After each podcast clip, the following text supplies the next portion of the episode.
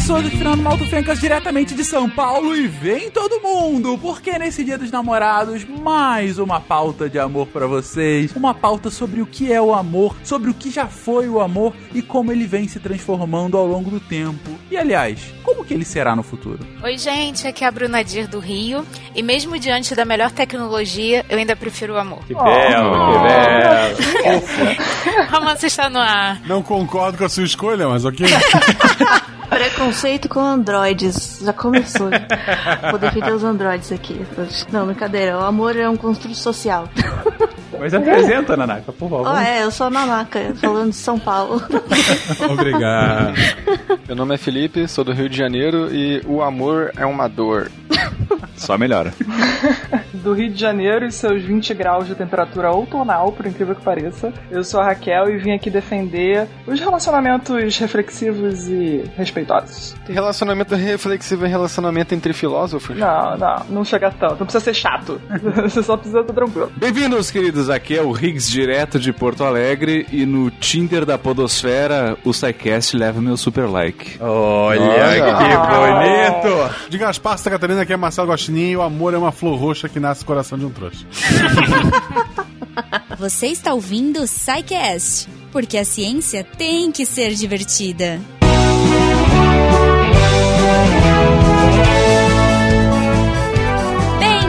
Bem-vindos a mais uma sessão de recadinhos do SciCast. Eu sou a Jujuba e sim, hoje eu estou aqui no começo do programa. Por quê? Porque quem trouxe, quem me trouxe para falar aqui para vocês antes de abrir esse episódio maravilhoso foi a Fini. Yay! Beijo, Fini, sua linda. esse episódio que vocês estão ouvindo agora é um episódio extra que vai sair no seu feed e é um oferecimento, como eu comentei, da Fini. Mandem beijos, mandem amor para eles e se quiser mandar Fini, man manda aqui para mim, tá? As cítricas, por favor. Gente, essa campanha que tá rolando é um projeto novo, super legal da Fini, que é o Finicast, e eles vão pipocar aí em outros canais da Podosfera durante 2019. Então, se você quiser uh, acompanhar essa, esses episódios extras, vocês podem procurar por Finicast ou pela hashtag Vem Todo Mundo. Vamos todos ouvir esses projetos muito legais em parceria aí e a Fini aí mais uma vez apoiando a Podosfera. Cara, eu sou suspeita para dizer porque, né, eu sou uma super consumidora, adoro, sou fã da marca e, e ainda mais fã porque, cara, eles apoiam super a Podosfera. Eles começaram lá em 2017 essa parceria bacana com vários podcasts, distribuindo amor, distribuindo conhecimento. Eles são extremamente empolgados com a mídia e a gente é extremamente empolgado com a Vini. com certeza. Então, assim, puxa vida, é, mandem carinho, mandem amor, vamos trocar ideia nesse episódio. Esse episódio está muito legal. A equipe pesquisou pra caramba, nós temos uma equipe multidisciplinar para discutir aí o amor, né? então, hashtag vem todo mundo pra esse episódio, comentem aí no post, nas redes sociais, vamos trocar ideia, vamos mandar gifs de gatinhos, gifs amorosos e, se for mandar fine, manda pra mim, tá bom? é isso, gente. Um beijo, espero que vocês curtam esse episódio e até a próxima.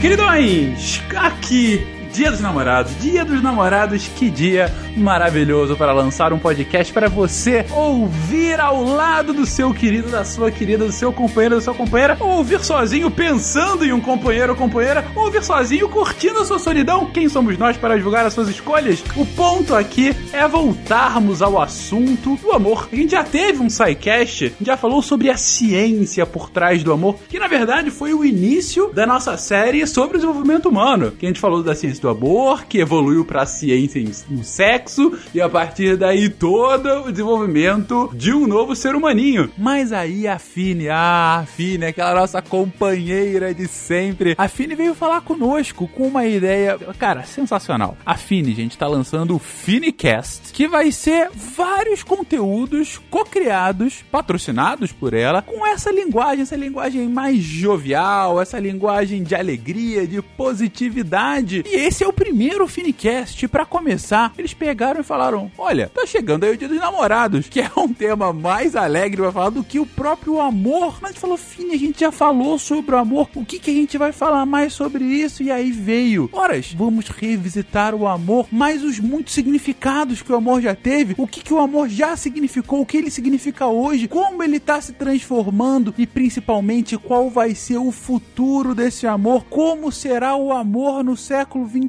E para começar esse episódio, gente, essa é a grande pergunta: como será o amor no século 21? Mas ainda mais importante, afinal, o que, que é o amor? Cara, se a gente for explicar assim de maneira bem tranquilona aqui que é o amor, né, para início de conversa, acho que a gente pode dizer que o amor é uma série de atividades fisiológicas que o organismo tem, hum, que foram selecionadas ao longo da evolução para que a gente forme casais por tempo suficiente para criar os filhos, os bebês humanos que são muito frágeis, né? Então é, é isso, é um mecanismo para que a gente consiga fazer os bebezinhos sobreviverem até a idade reprodutiva. Nossa, me senti.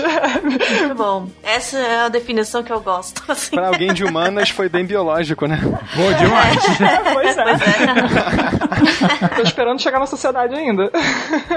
Eu acho que eh, eu concordo 100% com o que o Felipe colocou, mas eu acho que o amor é um daqueles conceitos que são tão amplos que a gente tem que fatiar ele em diversas camadas para entender como a gente usa ele na prática. E eu acho que o que o Felipe trouxe é muito a base de onde vem o fenômeno que a gente nomeia assim. Eu acho que se a gente for olhar no sentido mais romântico ou no sentido mais poético, a gente vai ter outras definições, né? Mas o nosso compromisso aqui é, é mais com a ciência da coisa, né? Então acho que ele tem um. Assim, como tudo que a gente faz, tudo que a gente sente, isso vem de algum lugar. E a gente entende que esse lugar é o nosso cérebro. E esse nosso cérebro vem de um lugar que a gente entende que é a seleção natural. Então o caminho mais prático pra gente tentar explicar alguma coisa é começar por aí. E, claro, e isso é a base sobre a qual toda uma estrutura cultural vai se estabelecer em cima disso. né? Então, depois a gente vai falar dos tipos de amor. Então, a gente já começa a pegar esse- esses fenômenos fisiológicos e interrelacionais e a gente começa a flexibilizar, a, a usar para outras situações. Então, acho que é uma questão complexa, mas se a gente não definir algum limite para ela, a gente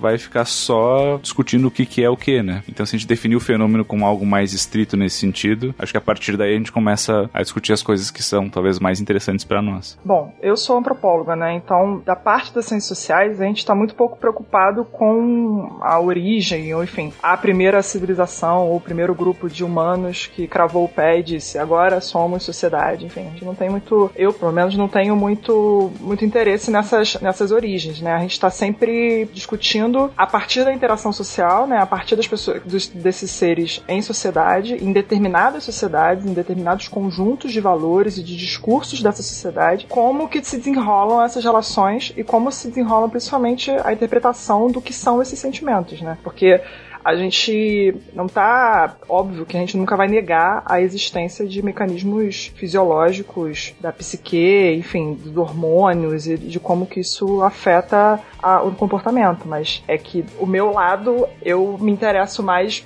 aliás, me interesso menos por essas questões, esses conjuntos físicos e mais pelos desdobramentos disso, assim, o que que, que, isso significa? Por que, que a gente ama hoje diferente do que a gente já amou no século passado e que provavelmente a gente vai amar é, daqui a um ou dois séculos. Então eu acho que por mais que a gente tenha, que a gente entenda que o amor e outros sentimentos têm essa base biológica que o, que o Felipe colocou e tal, é a. Não sei, eu acho que entender talvez que tipo de amor e qual amor que a gente tá falando aqui e como que ele se coloca, talvez possa ser, tipo, uma forma mais interessante da gente continuar a discussão. Então, o Felipe começou com uma explicação bem biológica do que o amor, né? O amor como uma ferramenta evolutiva para que as espécies continuem procriando. Ah, no caso específico da espécie humana, para que a gente se interesse por alguém em que a gente tenha capacidade reprodutiva com ele e aí ele acaba sendo o atrativo, aquele o que vai mobilizar para que a reprodução sequer uh, consiga acontecer. O Rigo ele falou, isso é certíssimo do ponto de vista biológico, mas a gente tem que ter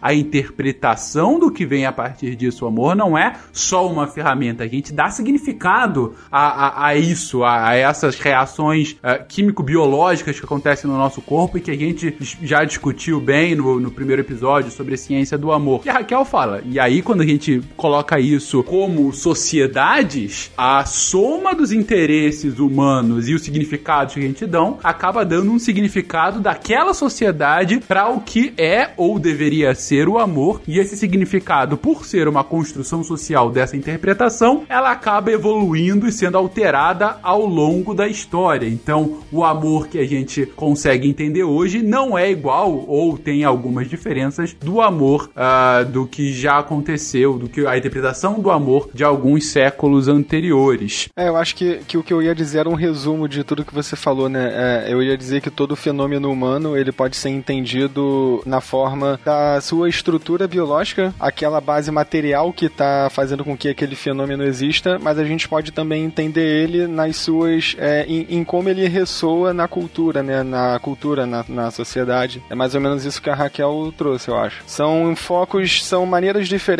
de enxergar o mesmo fenômeno. Sim, sim, sim. Você tá vendo mais do, do ponto de vista da biologia, o Rigoli colocou da interpretação do indivíduo sobre o fenômeno biológico e a Raquel tá com a visão da sociedade sobre a interpretação do indivíduo sobre o fenômeno biológico. Mas todos estamos falando da mesma coisa, só de parte dessa coisa. Inclusive da, do ato de classificar isso como amor, enfim, né? O ato da gente, enquanto seres humanos, a partir de um determinado século, a partir de uma determinada visão de mundo, classificar essas sensações como amor, classificar as, as sensações que o corpo que o corpo tem como formas de organização social, enfim, toda, toda essa metalinguagem que a gente que a gente está usando inclusive agora para falar sobre amor. É, assim, eu acho que é um conceito até que é tão complexo que até a equipe para falar precisa ser multidisciplinar, né? Então Sem cada dúvida. um olhando sobre uma perspectiva e tentando entender isso de uma forma distinta, talvez um recorte do que é do que é de fato, né, esse amor e o impacto que isso vai ter em diferentes áreas.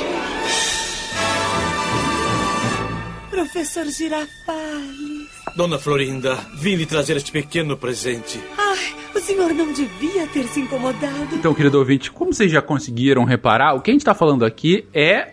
Não é um amor entre pai e filho, um amor ah, entre parentes. A gente tá falando aqui de amor, é, de fato, entre um par, um casal, né? A gente tá falando aqui. Um arranjo conjugal. Um arranjo Eu adorei conjugal. esse nome.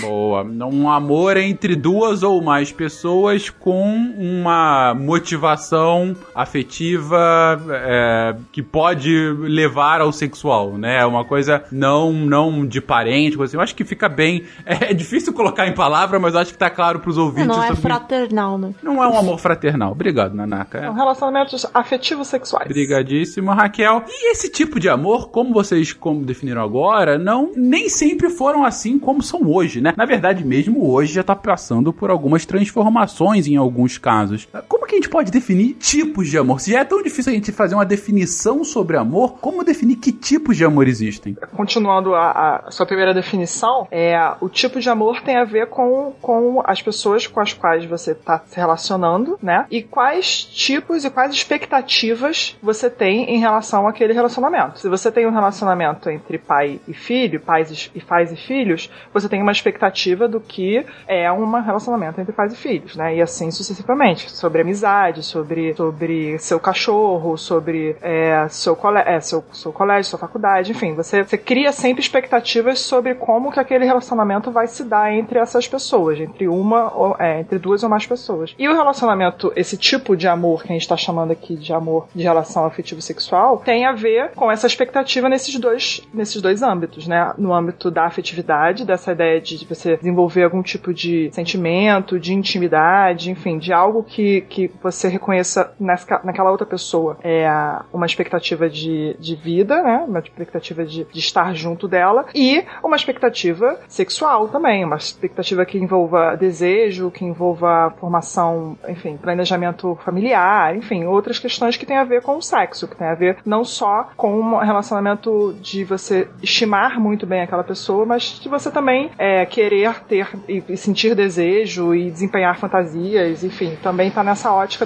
da, da, da, sexualidade. Que eu acho que é sobre esse tipo de amor que a gente vai estar tá pensando assim e como que esse relacionamento do século XXI vai estar tá dado, né? É, é, engraçado que essa, que essa coisa toda aí que a Raquel falou me lembrou uma. uma um, é, eu ia falar teoria, mas não é bem uma teoria, é um modelo que tem na psicologia, que é o modelo triangular do amor, que a gente chama, que é, é um modelo que fala dos componentes que existem no que a gente está chamando de amor romântico. E aí, segundo esse modelo, o amor romântico é composto por três coisinhas, que são é, intimidade, paixão e comprometimento. Então, o que a gente chama de amor é, é quando essas três coisas estão reunidas no, na relação entre duas ou mais pessoas. É, então é Intimidade? É Intimidade, paixão e comprometimento. Isso numa perspectiva de amor romântico. Isso, o amor romântico. É, meio Illuminati isso, né? Mas tudo bem. Você sumona, né? Você sumona uma pessoa ideal.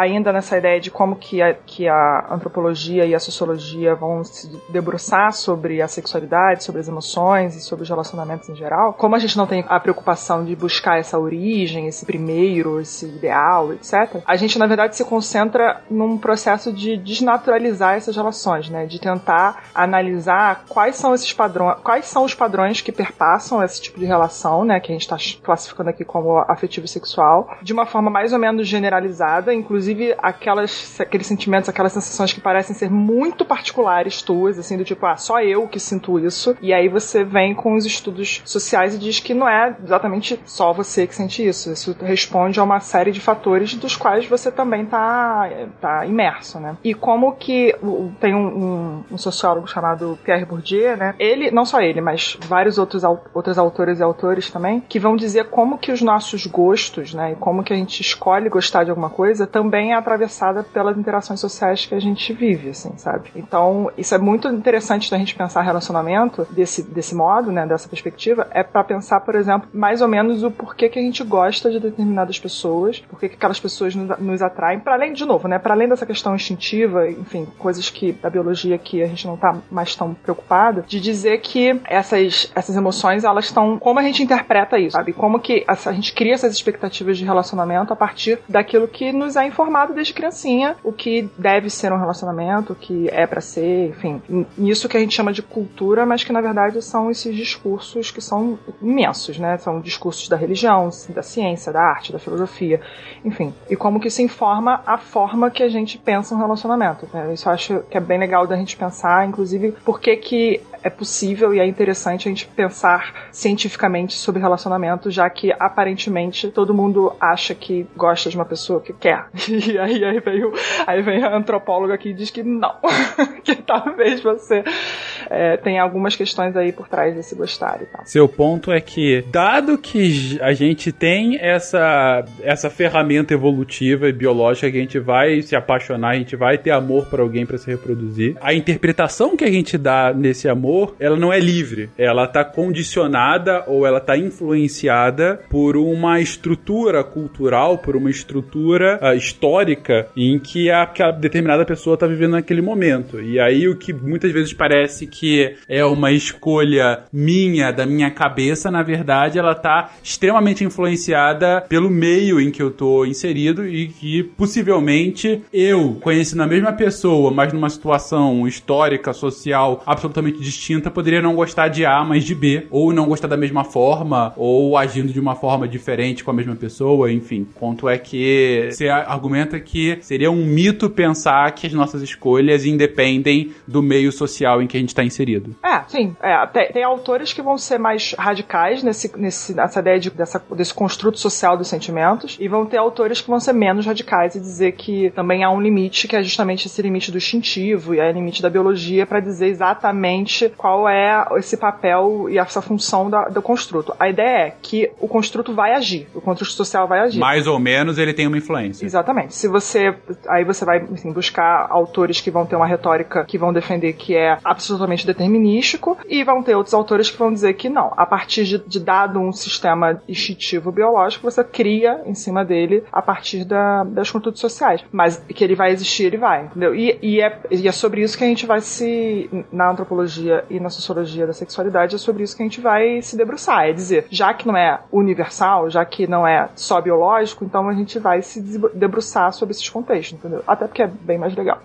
e, e ficando claro, de forma alguma, é uma tentativa de separação em caixinhas o que é biológico e o que é social, cultural, e sim uma continuação de um com a outra, né? Enfim, uma é, coisa. Uma complementariedade uma sempre. complementariedade entre os dois. Esse modelo que eu tava falando anteriormente, do o, o modelo triangular do amor, eu acho que ele encaixa um pouco nisso que a Raika tava falando, porque assim, ele vai, ele vai mostrar que o que as diferentes sociedades chamam de amor, seja é, estejam elas usando o termo ou não amor, né? Mas assim, o, o que constitui é o que elas sentem por outra pessoa com quem elas estão juntas e vão ter filho, etc. Geralmente tem essa estrutura de três elementos que eu falei antes, né? O comprometimento, paixão e intimidade. Mas, embora tenha isso de comum entre é, todas as formas estudadas de o que as pessoas sentem, etc., o que as pessoas vão entender socialmente em relação a isso, aí vai variar bastante de uma cultura para outra. E a gente vai ver isso refletido numa série de coisas, na própria literatura, tanto entre culturas, tanto numa mesma cultura ao longo do tempo. A gente vai ver como isso vai se transformando. Como que as pessoas vão pensando sobre o que é o amor ao longo dos, dos tempos. Uhum, perfeito. E vamos falar justamente sobre isso agora, gente. Essa interpretação do amor ao longo do tempo, a gente começou com isso e a gente vai citar aqui porque esse pensar reflexivo sobre, afinal, o que é o amor, ele existe desde que a gente pensa na sociedade, não é verdade? Eu acho que o, o legal disso é que a gente, já que a gente tá falando de triângulos e. De triângulos? a humanidade sempre transou, né? Tanto que a gente tá aí. Isso sempre foi mediado por afeto, de, algum, de alguma natureza, com alguma coisa, de alguma forma, isso tem algum tipo de emoção vinculada. E o ser humano, enquanto ser humano, sempre teve linguagem. Então faz todo sentido que isso tenha nos acompanhado ao longo do tempo e ao longo de todas as culturas, porque é meio que sine qua non da nossa existência isso acontecer, né? E eu acho que a gente conseguir ver um espectro disso ao longo do tempo é, é bacana, porque o fenômeno em si é um pouco a mesma coisa, mas a maneira como a gente foi nomeando e entendendo isso ao longo do tempo foi mudando bastante. Acho que isso que é legal dessa retrospectiva histórica. Esse é o meu triângulo, relaxa. E, e, e guarda isso, essa parte importante que o Rigor falou, que é, é importante ter linguagem. Isso é, é sempre importante. É sempre importante. Fica a dica. Porque o amor, né, gente, é- ele acaba tendo uma, uma virada, como a gente comentou desde o início, ao longo dos tempos, ao longo das eras, ao longo das civilizações. É claro que a gente não tem a pretensão de cobrir todas as civilizações e todas as eras históricas humanas para mostrar como que o amor era interpretado, mas para fazer um pequeno relato de como já foi, para como a gente está encarando agora e, e esse amor que a gente está vivendo e o futuro do amor. Mas a gente está falando aqui de, de civilizações ah, que, bom, você tem relatos de amor, ah, relatos bíblicos de amor, eh, descrevendo um amor um pouco mais romântico, como uma declaração eh, de um casal apaixonado. Você tem ah, diversos músicas e cânticos e poemas que descrevem o amor também em diferentes tons, com metáforas de forma mais explícita. Tem uma das obras talvez mais famosas da antiguidade que fala sobre o amor é o Banquete de Platão, ah, em que ele acaba, bom, não sei se vocês sabem, gente, o Sócrates, que é, seria o, o mestre do, do Platão, né? Sócrates não chega a escrever nada, né? Escreve-se sobre Sócrates. E esse é mais um caso em que Platão narra deba um debate entre Sócrates e um dramaturgo sobre o que, que afinal seria ah, o amor, né? Enquanto esse dramaturgo, Aristófanes, ele fala mais sobre mitologia para explicar sentimentos, né? Ou seja, a, uma, uma origem mítica de uma origem de Deus, né? De, no caso grego de deuses, para explicar o que, que cada um estaria sentindo. O Sócrates ele vai para um outro lado e ele parte para uma explicação realmente da razão, né? Explicando como o amor como algo um pouco mais palpável, né? Ele fala não, ok, amor pode até ter alguma influência divina, mas na verdade essa explicação mítica não conseguiria explicar tudo. Esse amor tem que ter alguma explicação mais racional, mais que a gente possa de fato explicar, inclusive para que possa explicar os casos em que o amor ele não não chega a ser correspondido. E daí, inclusive, dessa não correspondência do amor que a gente tem a origem da expressão que existe no português até hoje, do amor platônico, aquele amor em que uma pessoa só está sentindo, ele, ele não é correspondido, ele é só um, um, pensamento, um querer que não se concretiza, né? A gente tem também uma obra chamada Amores, de um poeta chamado Ovídio, já no Império Romano, que aí já fala sobre a arte de amar, né? A arte de seduzir para chegar até o amor. Também você vê que mais uma vez o tema voltando em voga. Mas talvez o ponto mais importante para a gente no cast de hoje seja citar a Idade Média, que é quando a gente tem de fato a fundação ou pelo menos as bases mais sólidas do amor romântico, né? Ou o romantismo, o romantismo como uma expressão, uma expressão de arte, como uma categorização, na verdade, uma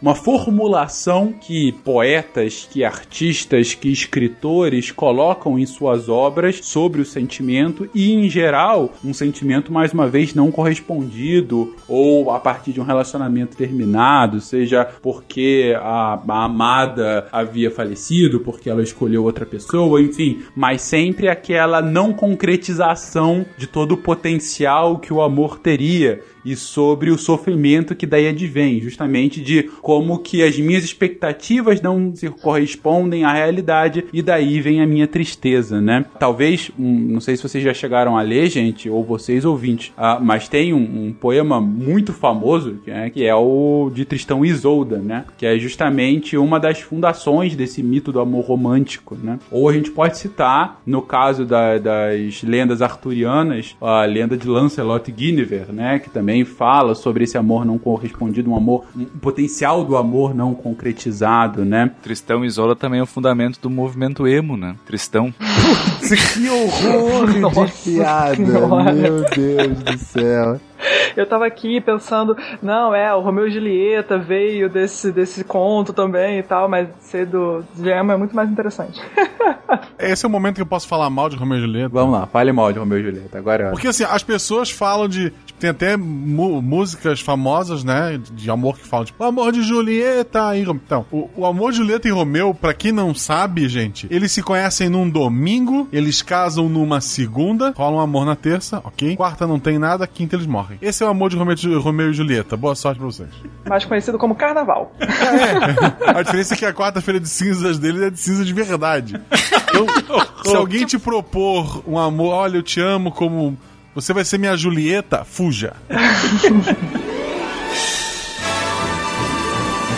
Professor Girafales. Dona Florinda, vim lhe trazer este pequeno presente. Ai, o senhor não devia ter se incomodado. Tem um caso famoso, né, também da, da Idade Média, que é do Dante Alighieri, né, que ele, ele tem um caso de amor uh, platônico, né, pela Beatriz, né, então como que uh, você tem, mais uma vez, uh, o, o, escrever do, do, do, do, não concretizado do potencial, né, é, no jogo platônico, né, um amor não concretizado entre os dois. E aí também casos, ainda na Idade Média, de, de contos, de músicas, ah, falando sobre os extremos que podem, é, em que o amor pode levar o ser humano, né? Do amor ultra romântico, do amor inconsequente, do amor ah, louco, impossível, aquela coisa realmente ah, que é a paixão que aflora ao máximo e que vai além dos limites da, da razoabilidade. Talvez o Guax comentou agora Romeu e Julieta, que seja um desses casos, né?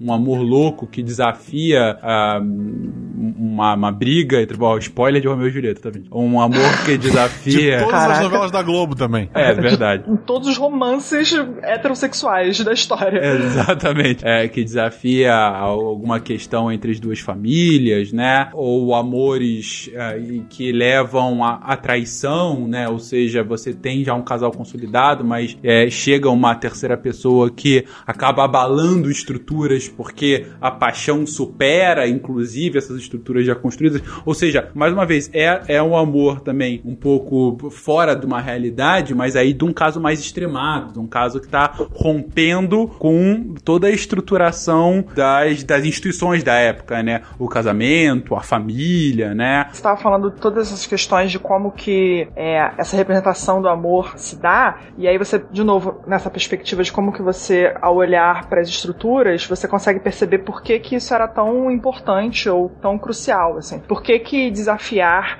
é, as estruturas eram um, um traço do amor é, na, na antiguidade. Porque as, as estruturas eram, as, eram os pilares mais rígidos da, daquela sociedade. Então, você dialogar com esse tipo de conformação é, fazia com que esse tipo de representação do amor gerasse esse interesse, enfim, que construísse essa forma de você representar o amor. E é muito interessante porque depois, né, no, no romantismo, que vai acontecer depois da, dessa parte toda que você está falando e tal, você vai ter uma quase com uma, uma tentativa de uma, de uma retomada desse tipo de amor é, e desse tipo de relação é, mais passional, né, das paixões e tal, é, em um, um combate, né, um embate direto com as ideias do iluminismo, do cientificismo, enfim, dessa, de todas essas, essas coisas racionalizadas que vai vir no século XIX. Então você vai ter muitos autores alemães, principalmente, que vão reivindicar esse romantismo como uma forma de se livrar das, das correntes do cientificismo e do racionalismo é, absurdo que vai ser inaugurado ali ali no século XIX. Então você vai ter muitas questões, inclusive nessa ideia de como, como retratar o amor, né? Você vai começar a ter uma ideia mais é, individualista e mais racional desse ser que ama versus uma roupagem mais romântica, que inclusive impera até hoje, né? Até hoje a gente pensa o amor meio que dividido entre essas duas formas de, de representação, né? Isso, a dicotomia entre o cérebro e o coração, né? Que é, vem justamente daí. É, esse amor racional que vai ser altamente basado nas questões é, de custo-benefício, se vale a pena, se não vale a pena, não se deixar levar pa- pelos seus sentimentos, etc. E você vai ter esse romantismo, né, o que se convencionou chamar de romântico, que é justamente essa coisa que é o passional, que não está nem aí para as estruturas, que é o fluido, blá blá blá. Então isso vai até hoje, vai conformar um pouco nossas ideias, assim, e isso vem lá do século XIX, do século XIX, nesse embate mesmo de autores românticos versus autores cientificistas, né? Nessa ideia de, dessa virada. E aí, como é que isso, de novo, vai ser incorporado pela forma como as pessoas vão retratar e vão escolher os seus parceiros, enfim, como que eles vão, vão se relacionar afetivo-sexualmente. E, Inclusive sobre esse ponto. Legal você ter trazido essa, essa contextualização, né, Raquel? Que a gente tá aqui, chega o movimento romântico, né? O romantismo que começa lá, século XVII, e, e continua em suas várias fases, até lá século XIX, mais ou menos, é justamente no momento histórico da emergência do racionalismo, né? Em que o iluminismo ganha muita força, em que a ciência, como a gente conhece, está sendo construída. Então, essa contextualização romântica do amor, como você colocou, ela é muito bem explorada como uma contraposição da lógica pura, né? E talvez uma das obras mais relevantes da época seria Os Sofrimentos do Jovem Werther. O nosso querido Werther não é o do, do Obviamente, mas que é uma obra alemã que fica muito famosa justamente por simbolizar esse período ultra romântico da literatura e pelas suas consequências, né? A gente tem que mencionar que ah, O Sofrimento do Jovem Werther, eh, que é um romance do, do, eh, do Goethe, né? Ele disse que acabou tendo como impacto uma das maiores ondas de suicídio da história da literatura. Desilusão completa, né? Total, coletiva e Exatamente. Porque é, acaba sendo um tratado em que você coloca o amor inatingível como algo, como uma constante da vida. E daí a, a única solução, já que eu não posso alcançar essa minha felicidade, a conclusão seria: então eu não posso ser feliz, logo eu não tenho sentido de viver. Ou seja, vocês veem como que a contextualização no amor, que já foi mais celebrado como algo, poderia ser racionalizado como algo que, que bom, fa faria bem pra vida, que é uma dádiva mitológica e tal, nesse momento acaba tendo um impacto social de pessoas que acham que ele é uma construção irreal, que é algo simplesmente inatingível a ponto de levar pessoas a tirarem a própria vida. Ou seja, é, é de fato uma mudança bem significativa e muito retrato justamente dessa época. Nesse clima bacana, nesse clima maravilhoso. pra cima, alto astral, Rogerinho. É bom lembrar, gente, que, que você pode ser muito feliz sozinho, você pode ser muito feliz com outra pessoa. Pode ser fe feliz, inclusive, casando consigo mesmo. Isso. E um Playstation. E um Playstation. No, no Japão, até objeto você tá podendo é verdade. Mas a gente quis dar essa contextualizada, gente, justamente pra é, é, exemplificar o que a gente vinha falando desde o início do, do episódio, como que esse amor vai sendo retratado de forma distinta em diferentes momentos, e principalmente para chegar no século XX e agora no século XXI. Como que esse amor é visto no século XX, como que ele é condicionado e ajuda a condicionar as estruturas sociais do século XX e como ele hoje vem sendo repensado, vem sendo retrabalhado, vem sendo encarado no século XXI. Então, é, no século XX a gente condicionou chamar, né, enfim, identificar do momento de emergência daquilo que a gente chamou, né, que a gente convenciona chamar de individualismo moderno, que teve um antropólogo, Louis Dumont, né, um antropólogo francês, ele foi o primeiro a organizar esse conceito de forma assim, né, científica, de, de individualismo. Né? E o que, que seria esse, esse conceito? É uma ideia de que na modernidade, é, onde o indivíduo, né, essa pessoa, pela primeira vez, ele se assume enquanto um elemento central das relações humanas. O que, que isso quer dizer? Quer dizer que na antiguidade, ou em sociedades onde a, a organização social não é individualista, ela é, é holista, enfim, totalizante, é, o indivíduo ele, ele é só mais um dentre a galera. É, o Louis Dumont ele, ele estudou especificamente a sociedade indiana, pensando essa, essa ideia de sociedade de castas e tal como exemplo de uma sociedade ainda holista, né? Nesse sentido de que você tem um, um sistema tradicional, é, organizado baseado no princípio de hierarquia, né? Em que as entidades sociais daquele sistema estão colocados numa, numa pirâmide, né? As castas não conversam entre si, etc. E que aquele todo se sobrepõe sobre a parte. Então você, não, você vai ter a conformação, por exemplo, de um Brahmani ou de, uma, de um indivíduo de castas é, inferiores, porque eles compreendem aquele sistema como um todo. É um todo e ele faz parte daquele sistema. Então eles, eles ali vão se conformar. E ao contrário disso, Louis Dumont disse que nas sociedades modernas é, o, que, o princípio que impera não é a totalidade, né? Em sim a singularidade. A ideia de que essas, esses, esses indivíduos eles se, eles se entendem não como a partir da totalidade, mas como ele sendo é, o ente social que vai fazer as, as suas, que vai desempenhar as suas funções. E nesse sentido, o princípio modelador é o princípio da igualdade. Então quer dizer, eu sou uma entidade, você é uma entidade social, eu sou uma entidade social e a gente vai se interagir a partir da ideia de que a princípio seremos iguais. Isso é, é o que vai reger grande parte dos, dos, nossos tratados humanitários, por exemplo, do século, é, século XX, Tratado de Direitos Humanos, enfim, várias coisas vão, vão entrar na ideia de que todo indivíduo ou todo ser humano é igual ou tem condições iguais de direitos, etc, etc, etc. E além disso, essa noção de igualitarismo, essa noção de que os indivíduos agora são entes sociais e que, enfim, se comportam na, na sociedade, ele vai dizer que ele é aplana as diferenças, quer dizer, você vai ter que formar o que me diz o que é diferente, o que você é diferente de mim. Não, a sua diferença não vai vir a priori do que quando você se formar na relação comigo, como é, por exemplo, sociedade, nessas sociedades holísticas e como era na antiguidade. Na antiguidade você era o filho do rei, ponto. Independente do que você fazia, do que você não fazia, o, te, o teu status perante aquela totalidade vinha primeiro e você estabelecia suas relações a partir daí. Nas sociedades modernas, o princípio do igualitarismo, ele vai reinar, ele vai dizer o contrário, ele vai dizer somos todos iguais, então que a partir daí nós, nós estabelecemos nossas relações. Lembrando, gente, que isso são valores, né? São princípios, quer dizer, isso não necessariamente é colocado na prática, isso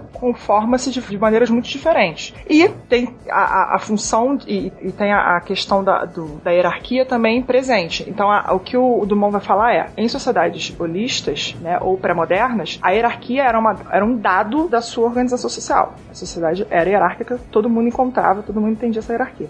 O que ele vai falar das sociedades modernas é a hierarquia permanece, porque os, os, indivíduos são hierárquicos ainda, mas dentro de um princípio que essa hierarquia vai ser construída a partir das suas relações sociais e não vai ter a priorística, entendeu? Então isso vai ser uma, uma ideia de, é, como é que eu posso dizer, de conformação dos indivíduos que vai influenciar também na forma que as pessoas vão se relacionar afetivo sexualmente. Eh, perdão, século XX, chegamos com indivíduos individuais, ou seja, que têm na sua individualidade a sua razão, né? Ou seja, não, não, não precisam derivar de alguma outra coisa, de alguma outra, da sua família, de alguma instituição. A, a razão vem de si. Indivíduos que não se definem ah, por sua posição social, na verdade, essa posição, por ser mais fluida, ela vai sendo construída antes e depois do relacionamento. Ou seja, eu não estou casando com a filha do ferreiro, é, eu estou casando com fulana e ela vai ser ser algo a ser desenvolvido ao longo uh, da nossa vida. Pro Dumont, ele está classificando como sociedades modernas as sociedades ocidentais, mas que a gente está entendendo aqui como sociedades europeias e estadunidenses. Né? É bom a gente fazer esse marco muito claro de que as teorias da modernidade, no geral, não só o Dumont, mas enfim, o Bauman,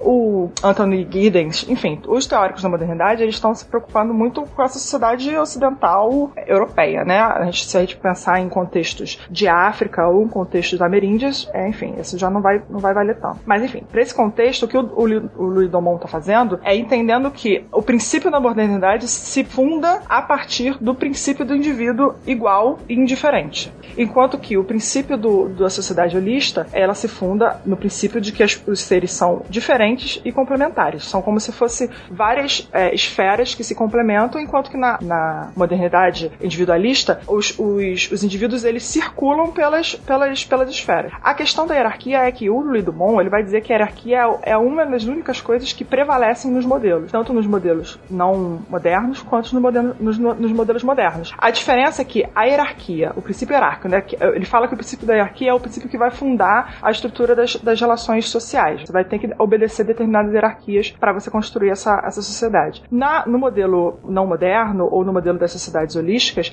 essa hierarquia ela é clara, ela é visível, ela, ela é latente do próprio próprio, do próprio, da própria estrutura. Você se percebe dentro de um modelo hierárquico. O Brahman sabe que ele é superior hierarquicamente às outras classes, assim como as classes inferiores sabem que eles são hierarquicamente inferiores. Nas sociedades modernas, você tem essa hierarquia dissolvida. Você tem essa, essa noção de hierarquia que ela prevalece, mas ela, ela não prevalece como um princípio fundante. Pelo contrário, ela vai estar em, em, em constante disputa com esses indivíduos que se percebem como iguais. Então, no fundo, a gente vai ter uma hierarquia que vai prevalecer e que vai organizar esses sujeitos de uma forma de poder e etc. E aí você tem inúmeras, é, inúmeros exemplos, a hierarquia de gênero, a hierarquia de raças, etc, etc, etc. Você vai estipular sujeitos sociais hierarquicamente superiores ou inferiores, mas que isso não vai ser uma coisa, vai ser, isso vai ser uma coisa em, em constante disputa. Não é estratificado como já foi. Exatamente. Você vai ter, por exemplo, movimentos de igualdade de gênero, movimentos de igualdade racial. Então, por quê? Porque esses indivíduos que comportam a modernidade, eles se sentem e, se, e têm como valor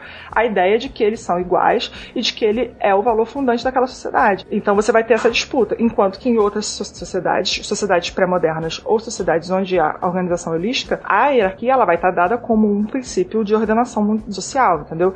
Então, por que, que isso é importante ressaltar? Porque esse princípio da hierarquia, como ele se coloca na modernidade, ele é muito importante para a gente pensar os, os relacionamentos afetivos sexuais, entendeu? Principalmente quando você está fazendo essa disputa, quando você está pensando que são seres humanos que se percebem, que têm como valor, se percebem como iguais, mas que em muitas situações se colocam em relações que são conformadas hierarquicamente. E isso dá um, um certo conflito também para pensar essas, essas relações. Ao longo do desenvolvimento das culturas, uma visão do qual o papel do indivíduo na sociedade interfere diretamente na visão que essas pessoas vão ter de relacionamentos e como essa visão de relacionamento vai influenciar na visão de amor. Agora, nos, no século 20 e 21 Essa cultura ocidental do valor do indivíduo, dessa igualdade entre as pessoas, influenciou no sentido de que, bom, então uh, eu posso amar quem eu quiser, ou eu tenho direito a, amar quem eu quiser. Eu acho que a gente foi, foi construindo uma identidade de indivíduo que aos poucos constituiu também essa visão que a gente tem de, do que é o amor hoje, né? Eu acho que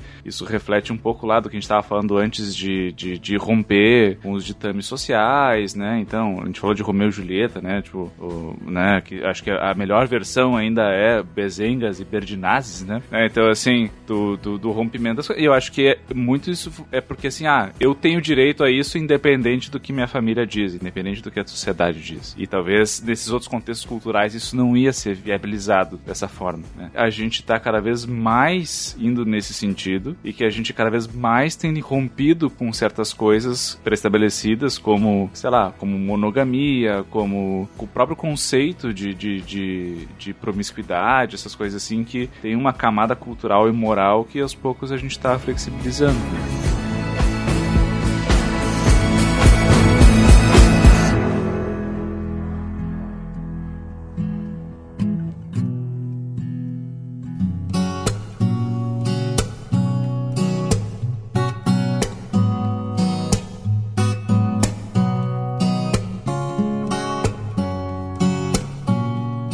Monogamia. Monogamia acaba sendo uma constante da sociedade ocidental, pelo menos desde dois milênios, né? A gente tem sociedades monogâmicas, sociedades ocidentais monogâmicas com raríssimas exceções aqui e ali. Essa monogamia no século XX e agora no século XXI, ela começa a ser contestada? Ela começa a ganhar um novo significado? O que a gente pode esperar disso? Eu acho que o, o que acontece acontece é que a gente começa a entender diferente as coisas, né? Então, a gente falou muito desse lado, uh, vamos dizer assim, que o amor teve de romper com, com ditames, mas eu acho que muitas vezes essa construção de amor e relacionamento, ela também é feita para manter certas estruturas, né? Então, quando a gente fala assim, ah, o que, que é um relacionamento? Ah, um relacionamento é um homem e uma mulher que ficam juntos para sempre. Bom, isso está implicado que um monte de outras coisas não são relacionamento, ou que são errados se a gente quer que isso seja um relacionamento. Então, assim, é uma faca de dois gumes, porque a gente meio que sempre tem essa interpretação de que essa questão do amor, do relacionamento é algo incontrolável, tanto a nível emocional quanto às vezes a nível da, da construção social do que aquilo representa, né? Então, ah, Deus quis assim, ou não, as, as, as castas são assim, então são coisas imutáveis, né? E, e eu acho que é isso que a gente tá pensando, repensando hoje, né? Então, assim, tá, por que que a gente tá sendo monogâmico? Qual é a função disso, né? Eu e o Felipe, com certeza, a gente vai puxar o nosso assado lá pra psicologia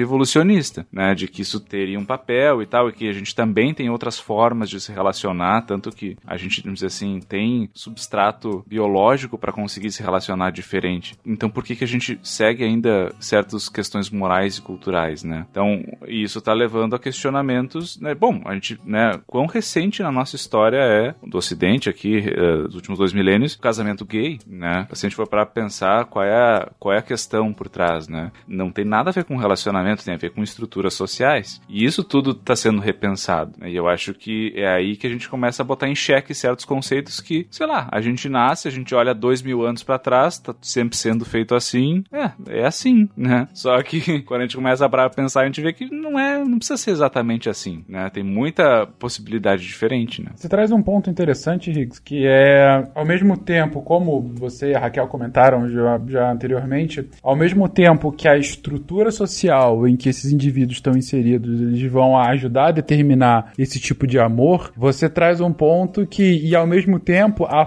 esse amor, quando ele de fato se exerce a partir dessa estrutura social, ele está reforçando a própria estrutura. Então, se historicamente o amor é entre um homem e uma mulher, uh, a partir do momento em que as pessoas continuam acriticamente replicando isso, você está cada vez mais naturalizando uma coisa que agora o que você traz, o que a Raquel trouxe anteriormente é, mas agora chega o século 20 e 21, a gente tá contestando algumas estruturas uh, do que sempre foi assim. Então, uh, chega num ponto, ok, sempre foi assim entre um homem e uma mulher, mas sempre deve continuar sendo assim, e se sim, por quê, né? É, por que que é, essa estrutura deve continuar? E, e, o ponto aqui, a monogamia é um, desses, é, é um desses traços que começam a ser questionados, principalmente agora no século 21, é isso? Eu queria ressaltar um ponto aqui, é correndo o risco de alargar o, o funil que a gente está construindo até aqui, mas só porque eu, eu deixei de falar lá no início, quando a gente começou a falar de monogamia. Mas, assim, é, é antes de falar qualquer coisa sobre monogamia, é importante ter em vista tudo isso que o Rigoli falou, que a, que a Raquel também estava falando antes sobre, sobre, sobre relacionamentos e tal. Mas, assim, alguns, alguns dados estatísticos são bem interessantes. É, por exemplo, a monogamia, mesmo ainda hoje, ela é o tipo de relacionamento menos. é o melhor. Ela, ela não é o mais comum tipo de relacionamento que existe. Parece que o mais comum é cerca de 80 e pouco por cento das culturas são polígenas. E é o que isso quer dizer? São, são culturas em que os homens podem é, casar com mais de uma mulher. Então eles formam haréns, tipo alguns países muçulmanos que os caras fazem haréns com um monte de mulher, tipo como era desde sempre, com, com, como é desde sempre lá, né? Tanto que o, aquele conto do, das mil e uma noites tem isso. Então e, esse tipo de formação de relacionamento é o mais comum. Só que mesmo dentro dessas culturas polígenas que eu expliquei, a maior parte dos relacionamentos lá dentro são monogâmicos. E é pegando mais esse ponto aí que o Rigoli estava mencionando de estudos de psicologia evolucionista, não sei o que, parece que durante a maior parte da evolução humana, assim, existem existe uma certa convergência de indícios biológicos de que a espécie humana tem várias características típicas de animais monogâmicos. Então, assim, é, a monogamia não é natural da espécie humana, é, seria um erro falar isso. Mas ao mesmo tempo a gente não pode ignorar que a monogamia provavelmente teve um papel social bem onipresente é, na maior parte da história humana e continua tendo até hoje, né? É, sobre isso tem uma, uma frase muito legal do, do Sapiens, que é bem é, genérica, mas que ele fala assim no Harari fala é, não, não, é, não existe o que é natural e o que não é natural. Se acontece, é natural, porque enfim, a natureza é isso, é o que acontece. Amigo. Legal, eu pensei na mesma frase, Nanaka, quando o Felipe foi comentando, mas é verdade, assim. Ele menciona isso justamente quando ele tá comentando questões, se eu não me engano, de, de, de casamento entre pessoas do mesmo sexo, né? É, e, e aí ele fala, não, não tem isso de não é natural porque de fato acontece. Então, assim, não seria natural se fosse algo que é simplesmente impossível. E nesse tema, a própria Nanaka e a Raquel estiveram presentes numa discussão sobre sobre isso no Contrafactual 101, em que a gente falou e se a sociedade fosse poligâmica. E a gente justamente comentou sobre, sobre esse cenário, né? E se a poligamia fosse normal e não a monogamia. Então a gente explorou bem, foi, foi bem interessante que a gente acabou justamente explicando novos conceitos sobre o tema. Então sugiro, depois que vocês ouvirem esse episódio, ouvirem Contrafactual 101. Só para complementar, porque é, os relacionamentos eles, eles refletem as relações de poder, né? Que é exatamente isso que a gente está falando repetidamente. Então, essa ideia da sociedade serem poligâmicas poligâmicas ou monogâmicas e tal, como é, o Felipe estava falando, também tem a ver com quais são os, os, signos de poder e quais são os valores dessas, dessas sociedades que vão informar, por exemplo, o que, o que, o que deve ser uma, uma relação é, monogâmica ou poligâmica. Essa é a grande questão da antropologia da sexualidade e das emoções, por exemplo. É identificar, por exemplo, quais são os valores que estão por trás da nossa concepção de monogamia, entendeu? E aí talvez essa ideia do século XXI, a gente se rebelar contra o sistema e etc, etc, tenha mais a ver com o fato da gente começar a se dar conta de quais bases e quais valores a gente está formando essa relação e questioná-los. E é exatamente isso que o Higgs falou, e começar a pensar, bom, sempre foi assim, mas por que que continuará sendo assim? Porque a gente começou a identificar também que essas, essas que as relações amorosas, as relações de casamento, as relações qualquer uma que seja, ela, ela tá dentro de um, de um emaranhado de poder e de um emaranhado de estrutura e que reflete sobre isso. Então a gente começar a pens nos pensar pensarmos como indivíduos e começar a nos pensar dentro dessa sociedade, dentro dessas estruturas e começar a questionar os valores ou sobre o que, que signos é, sociais estão estruturados esses relacionamentos. Legal você comentar isso, porque quando você estava mencionando no início uh, da fala do século XX, você comenta e reforçou agora a questão do individualismo, né? E aí depois você explica bem a questão das hierarquias e de como as hierarquias são, são repensadas e não mais estratificadas. E aí, mais uma vez, você comenta sobre relações de poder dentro de um relacionamento e tal. Ah, e aí a gente chega a um ponto, um ponto bem, bem interessante que eu queria que vocês mencionassem um pouco, que é essa questão do mutualismo, vamos colocar assim, no relacionamento. Ou seja, não de uma dependência direta de um com o outro, né? Ah, do provedor com aquele a quem ele provém, e sim da construção conjunta. É uma questão realmente do século XX, de uma, uma co-construção da vida, de um relacionamento, de, enfim, de um futuro. É, essa, essa noção de mutualidade tem a ver com, com essa, essa produção de uma, de uma é, relação meio que assimétrica. Tipo, antigamente o que, o que caracterizaria, por exemplo, é, uma pessoa ser é, um companheiro da outra? Poderia ser só um status, poderia ser só um papel. Existiam papéis bem definidos, né? Isso. Tipo, fulano e fulana é o meu marido ou é a minha, a minha mulher. E, e isso já bastaria, entre aspas, para classificar ou dar um status de casal para essa, essas pessoas, né? E que é o que a gente observa na, na, na contemporaneidade é que esses casais que, que são regidos pelo, pelos esses valores modernos, né, idealistas e, e individualistas, têm essa necessidade de se colocar na, numa relação, numa forma de, de estabelecer uma mutualidade. Uma parceria, né? A pessoa fala que tem pessoas hoje que preferem usar assim, a gente, em vez de falar, ah, é minha esposa, é o meu marido, fala assim, ah, é parceiro, nós somos parceiros, é meu parceiro, meu parceiro. Isso a gente vai buscar nesses outros movimentos, nesses outros símbolos, é, formas de, de referir esse, esse relacionamento, entendeu? Então não basta só dizer que você tem um relacionamento, não basta só dizer que você é, faz parte de um casal ou de um arranjo. Você tem que produzir esses lugares comuns onde uma pessoa pessoa se sinta é, é, na companhia, enfim, se sinta construindo algo em, em coletivo, em, em conformidade. Não basta só dizer que eu tenho um relacionamento, eu tenho que justificar isso. Tem que criar uma rotina, eu tenho que, enfim, tem inúmeras é, formas de você fazer isso, mas você precisa é, referendar isso, né, nas, nas, suas, nas suas relações sociais. Professor Girafales. Dona Florinda, vim lhe trazer este pequeno presente. Ai, o senhor não devia ter se incomodado. E uma das coisas que eu sempre achei muito interessante, eu lembro que eu li isso em algum tempo, há, há algum tempo atrás, e me surpreendeu uh, num primeiro momento, né? Que é a questão do quão íntimo é o casal do século 20, 21, que é algo atípico na história, né? Que, pelo menos numa história que a gente tem essa uma datação recente. Xixi de porta aberta. Por exemplo, eu acho que isso é uma, uma boa característica que define um casal moderno. Mas você acha, é, eu não sei é, se isso é uma questão que é só, digamos assim, midiática, que tipo, hoje em dia até na mídia isso é aceito e antigamente não. Mas se antigamente realmente era assim na casa das pessoas, as pessoas eram. O que, que tu assiste de televisão que as pessoas fazem xixi? Que normalmente esse ponto eles pulam. A minha pergunta era um pouco mais abrangente. Você tá falando do xixi da porta aberta ou da intimidade? A gente segue Jack Bauer 24 horas seguida, o cara não come e não vai ao banheiro. Mas é porque a gente não tem uma relação afetivo sexual com ele. Fale por você.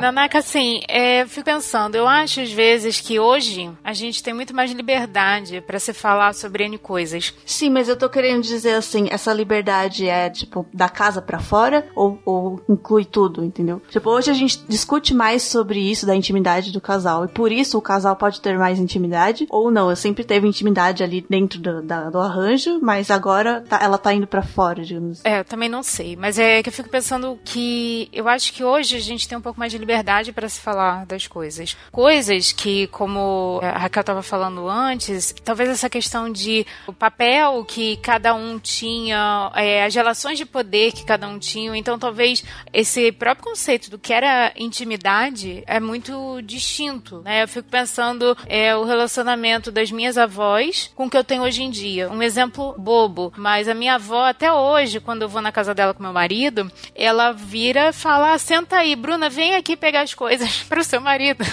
então, essas relações elas vão mudando. Então, às vezes, até o próprio conceito de intimidade que eu tenho com meu marido tem, eu acho que sim, tem semelhanças com o que ela tinha, é, com meu avô, por exemplo, mas eu acho que também tem coisas que são distintas, mas porque a gente vai mudando, né? Assim, com o tempo as coisas vão sendo discutidas e vão evoluindo e vão sendo percebidas de formas distintas. O seu amigo jogava RPG com a gente em Floripa, ele diz que até os últimos dias de vida da avó dele, quando ela precisava ir ao banheiro fazer o número 2, ela mandava o marido ir na venda.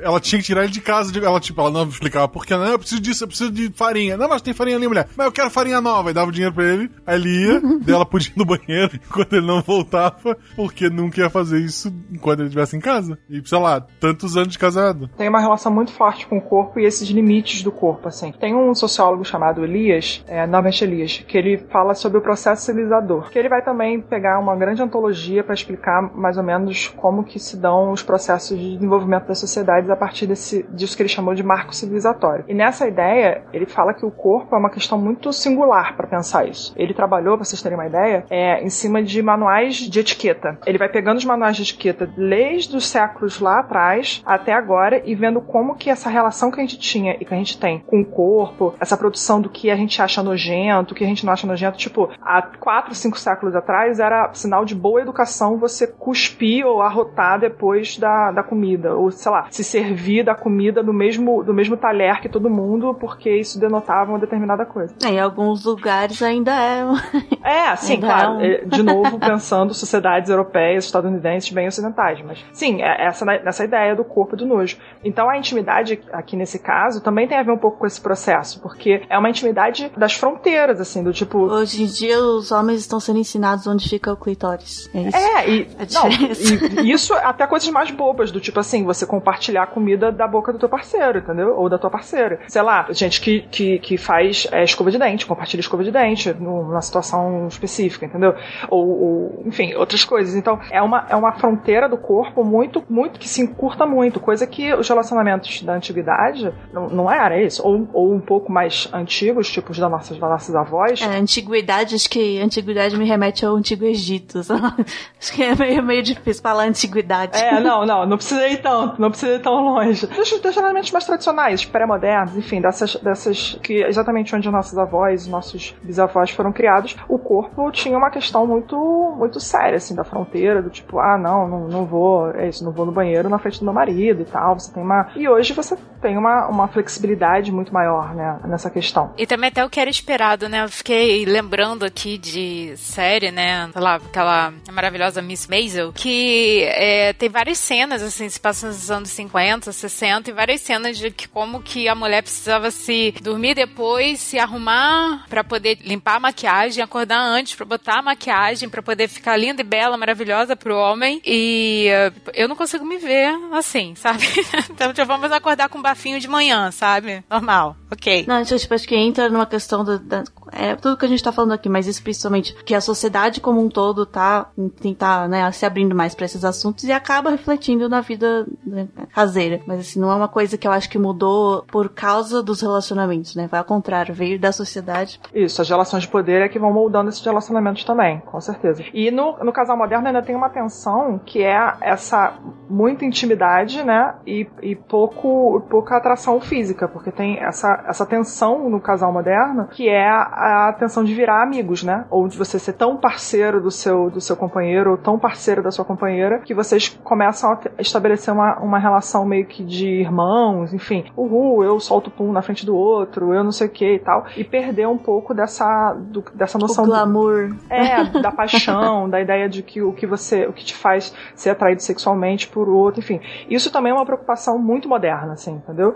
Do tipo, o que vai fazer eu continuar me, me sentindo atraída por alguém, etc, etc, também tem muito a ver desse regime moderno individualista de uma pessoa querendo satisfazer seus desejos e tal, para além das hierarquias que, que eles se colocam. E aí é muito louco essa, essa, essa linha tênue da intimidade, assim, do tipo, ah, de me sentir muito bem perto do meu companheiro, da minha companheira, ao mesmo tempo de disso meio que tirar um pouco o tesão que, que rola entre a, a- os arranjos, entendeu? É que o, isso, né, o tesão, a atração, assim, ela depende um pouco de tensão também, né? Se não tiver uma tensão, esfria mesmo. É, porque você, você começa a sobrepor outros tipos de relação em cima das relações de desejo e de fantasia e faz com que essas, essas relações de desejo e fantasia sejam sejam fagocitadas por outras relações, entendeu? Assim como, enfim, diversas interações. Mas vocês já estão mencionando aí a questão do, do lugar central da relação sexual nesse relacionamento. E aí eu fiquei confuso. Ele não tinha um lugar central antes ou é, é um lugar diferenciado do, dos anteriores? É, porque é, é a ideia da satisfação sexual, né? Dessa ideia de que você não simplesmente.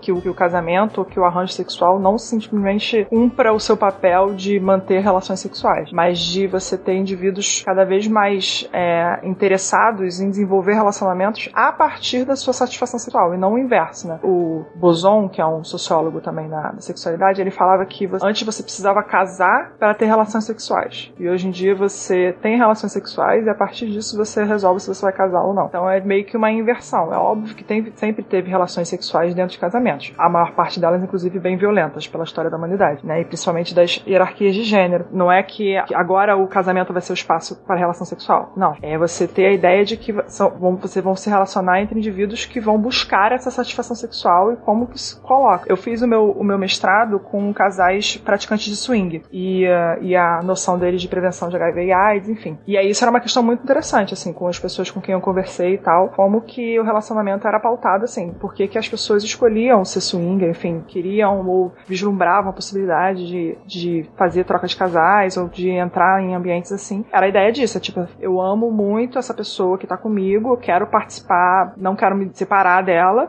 e a gente quer usufruir dessa, dessas nossas novas experiências, satisfazer sexualmente de outras maneiras, enfim. E como que isso foi basilar, assim, para a construção desse perfil de um, de um casal moderno heterossexual praticante de swing, assim. Então o, o Boson vai falar muito isso, assim, de como que essa satisfação ela vem para dentro do nosso relacionamento. Não nessa, de novo, não, não que nas outras, em outros arranjamentos não tenha relações sexuais, pelo contrário. Mas a gente meio que começa a mudar um pouco a prioridade das nossas relações, assim. A ideia de que a satisfação ela é tá presente, ela precisa ser cumprida.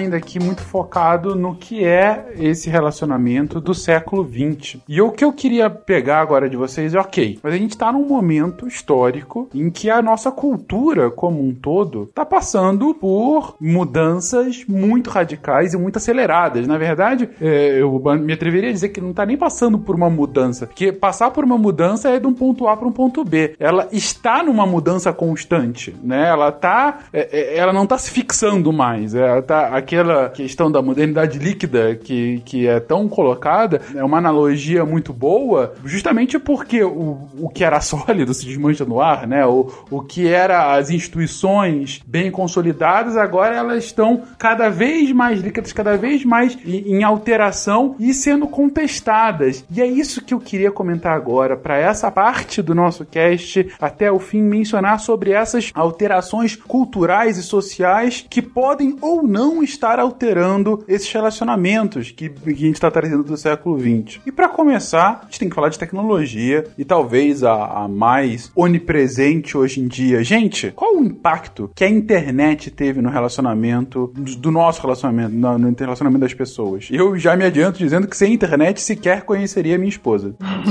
Eu também. Foi Orkut todo mundo, é isso? Só pra entregar a idade? O meu foi Orkut. Não, o meu foi MSN. MSN e Orkut. São 60 anos de casado cada um. Eu acho assim que o papel né, da internet e todas as tecnologias que fazem uso, né? A gente, é, de certa forma, ele acaba potencializando aquilo que a gente vive no mundo offline, né? De algum jeito. Então, essas relações, essas interações, tudo isso acaba tendo uma oportunidade de extravasar só aquele ambiente físico que a gente está. Então a gente, como vocês falaram, é, ah, se eu não tenho internet, eu não teria conhecido o meu parceiro, né? Então vocês teriam conhecido talvez se você estivesse naquele ambiente, naquele, naquele espaço juntos. Com a internet você consegue alcançar muito mais espaços e até se relacionar de diferentes é, formas, interagir com diferentes pessoas, ter diferentes dinâmicas do que é esse relacionamento. É aquilo que o Fakers falou, né? Que tipo, a internet é onipresente praticamente. Então, você usando a internet, você acaba sendo um pouco assim, estando, você consegue estar em todos os lugares, de certa forma. Né? Então é isso, ele abre o seu mundo, é, aumenta o seu mundo. Que é aquilo que a gente falou, é que a gente falou, acho que em outros casts, né? Que as pessoas tendem a se relacionar com pessoas que, é, ou assim, ter um relacionamento, casar, etc., com pessoas que dividem o mesmo círculo social, geograficamente também isso costuma ser bem próximo, círculo social, classe, etc. E com a internet isso tem ficado um pouco mais espalhado, né? As pessoas têm uma mobilidade maior. Mas vocês acham que, que a internet faz com que as pessoas mudem esses critérios delas? É, então, quer dizer, é, é, pegando isso que o Kananaka falou, isso quer dizer que a internet faz com que a gente possa é, formar relacionamentos, digamos assim, com pessoas com perfil mais diferente do que acho que a gente formaria se não existisse a internet, que era como a gente fazia antigamente? Ou vocês acham que a internet meramente aumenta o nosso poder de escolha, mas não muda essencialmente o que a gente já faria se não existisse a internet? Sim, acho que é isso. Ela só aumenta porque não vai mudar o que a gente procura. Ela aumenta as, as, as opções. E aí e tem ferramentas que também né, ajudam você, a gente vai falar mais pra frente, mas que diminuem a, o seu gasto, né? O seu gasto energético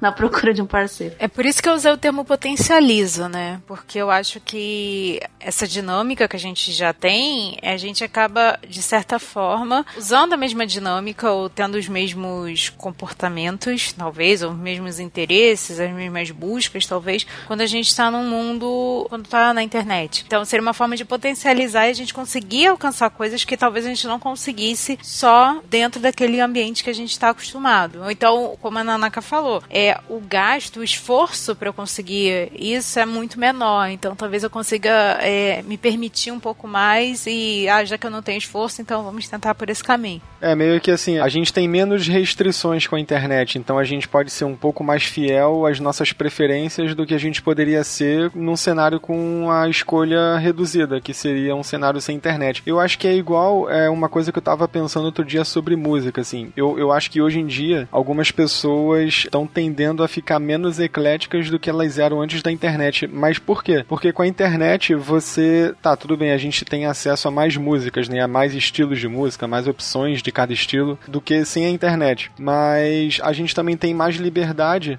para ficar ouvindo só uma variedade incrível de músicas que a gente mais gosta. Então a gente não é muito obrigado a se deparar com diferente. É, então, por exemplo, antigamente tinha aqueles, aqueles programas na televisão que passavam um clipe de música. E aí vo, você ouvia, sei lá, e, por exemplo, é, é, é eu gosto de rock, mas aí também passava, sei lá, pop, é, hip hop. Então eu acabava com é, N5, Backstreet Boys. Então eu acabava conhecendo um monte de músicas que eu nunca iria ouvir se não fosse por acaso, assim, se, se não fosse uma escolha colocada. Música e os passinhos, a gente aprende. É verdade. Tanto as músicas quanto os passinhos na MTV. Exatamente. E aí agora eu acho que com a, a é, em termos de relacionamento e tecnologia, eu acho que é mais ou menos isso. A gente, ao mesmo tempo em que tem uma variedade, assim, quantitativa maior, a gente tende a ter mais possibilidade de se fechar naquilo que é a nossa preferência maior, entendeu? A gente é menos obrigado a se defrontar com coisas diferentes. E por isso mesmo é mais fácil encontrar pessoas mais compatíveis com a gente na internet, né? Antigamente você só tinha o quê? Seus círculos sociais lá fora, tipo, sei lá, colégio, faculdade, é, igreja, trabalho, co coisas assim. Hoje em dia não. A internet te abre um campo gigantesco. Isso faz com que você tenha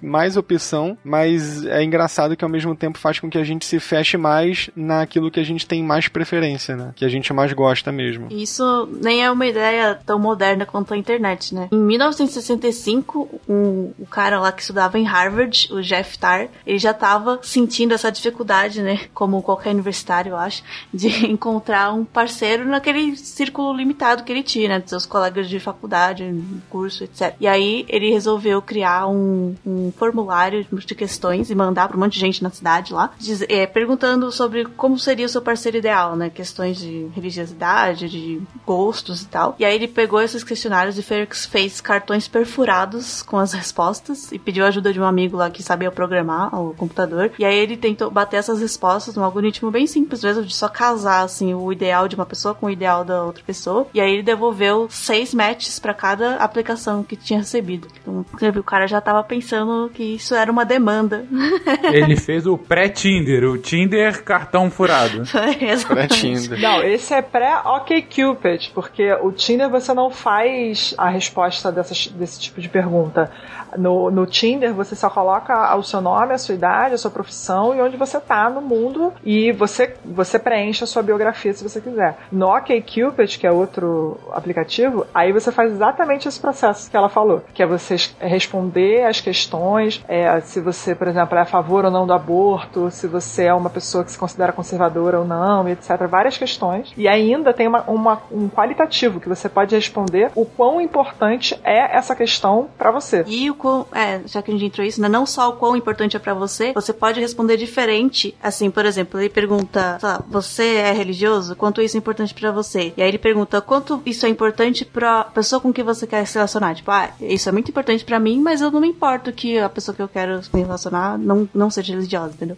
Ele tem vários níveis de pergunta. É tipo uma hiper sofisticação desse, desse, desse experimento aí do, do menino. É, inclusive o Tinder, que eles falam que não é um, uma ferramenta, ele não é um aplicativo de namoro, uma ferramenta de match, ele é uma ferramenta, é uma rede social de descoberta, que você só Adoro. serve para você descobrir as pessoas, mas você não vai, é, não vai casar nada com nada, assim. É, porque é impressionante como que essa, essas tecnologias tipo Tinder, tipo Grindr também, que é pra, pro, pra, pra comunidade gay masculina, o antigo Branda também, que era para as meninas, para as lésbicas e tal. Enfim, essas coisas, eles são ao mesmo tempo, tipo, um cardápio humano, né? Essa ideia de que você tem um, um, uma coisa super efêmera e uma coisa que esses aplicativos são super, sei lá, é, que você se. Enfim, que você meio que alimenta um pouco dessa, dessa angústia também, né? Porque você fica meio que nessa, nessa coisa do descartável, né? Da ideia de que você vai e não vai. Mas por outro lado também, eu acho, inclusive, e vou defender eternamente o Tinder, é que esse tipo de aplicativo também denota uma certa liberdade sexual e um certo hedonismo, que eu acho que é bem interessante, que é bem característico também dessa, dessa era moderna e, e contemporânea dos relacionamentos, assim, dessa ideia de que você tem um, um, lugar que é permitido você ter um tipo de comportamento que em vários outros lugares não é, entendeu? Algo reprovado por outras, em outras circunstâncias, talvez. Isso, que ali você tá abertamente, é óbvio, aí de novo, as, as tecnologias de comunicação, elas, elas refletem e são produzidas pelas relações, né? Então é óbvio que você vai ter coisas que, que você pode, pode achar super reprovável dentro do Tinder. Mas a ideia e a proposta de você ter um lugar, um ambiente seguro, né? Seguro que eu digo, um ambiente onde as pessoas possam trocar essas expectativas mais sexuais, eu acho sensacional. É um lugar onde você sabe que as pessoas estão ali para ter um fim de relacionamento sexual e tal. Enfim, eu acho isso interessantíssimo. Poderia ser uma, um,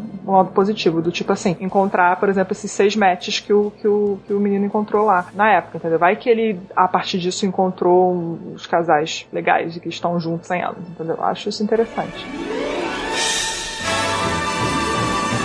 Professor Girafales. Dona Florinda, vim lhe trazer este pequeno presente. Ai, o senhor não devia ter se incomodado. A Raquel tava falando aí que o Tinder, as pessoas não escolhem o Tinder pra escolher alguém pra casar, alguma coisa assim, né? E é engraçado que eu andei lendo várias pesquisas, parece que as pessoas que mais utilizam o Tinder, tanto homens quanto mulheres que utilizam, são pessoas que elas justamente têm maior preferência por é, relacionamentos casuais, assim, do, do tipo ficar, sair uma noite, entendeu? Esse tipo de coisa. Então, assim, de fato, o, o grosso, digamos assim, das pessoas que usam o Tinder, pelo menos nos Estados Unidos, né? Porque essas pesquisas são feitas lá. Mas pelo menos o grosso das pessoas, elas realmente não parecem tão estar tá usando o Tinder assim, ah, vou usar, vou pegar o Tinder aqui para ver se eu acho alguém legal para namorar, casar. Não, a maioria não. Muito embora, eu acho que 5% das pessoas que usam o Tinder ou que estão em relacionamento sério, enfim, tem um, um número de pessoas aí hoje em dia que casaram porque conheceram alguém no Tinder, alguém Sim, legal eu e tal. conheço, conheço uma. O primo do meu marido foi assim, a gente foi no casamento e o padre falou, ah, por acaso se conheceram na rede social, todo mundo rindo, porque era no Tinder. Na rede social é ótimo.